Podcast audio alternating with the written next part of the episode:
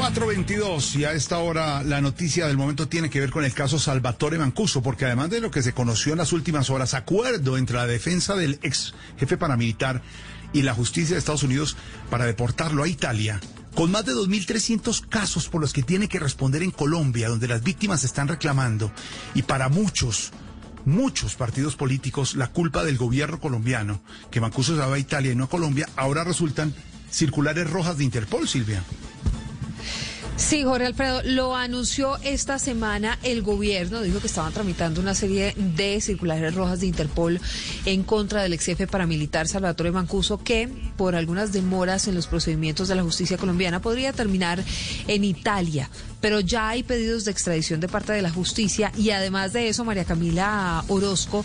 hay dos circulares rojas de Interpol vigentes contra el ex jefe paramilitar.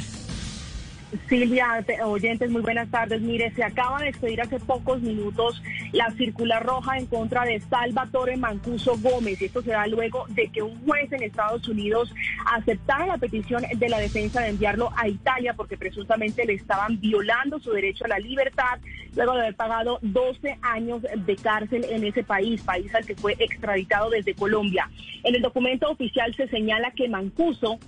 es requerido por los delitos de concierto para delinquir, homicidio en persona protegida, desaparición forzada, casos de acceso carnal en persona protegida, actos sexuales violentos en persona protegida, también prostitución o esclavitud sexual, tratos inhumanos o degradantes y experimentos biológicos y abortos forzados en persona protegida. Este sinnúmero de delitos se suma también al, al de tortura, a toma de rehenes, actos de terrorismo, actos de barbarie, reclutamiento ilícito y desplazamiento forzado, entre otros múltiples delitos en esta circular roja que, repito, en contra de Mancuso ha sido publicada hace pocos minutos en la página oficial de Interpol, de la Policía Internacional, a quien Colombia le ha pedido que busque a Salvatore Mancuso en más de 200 países para que responda en Colombia por estos delitos y por las víctimas que en Colombia reclaman justicia.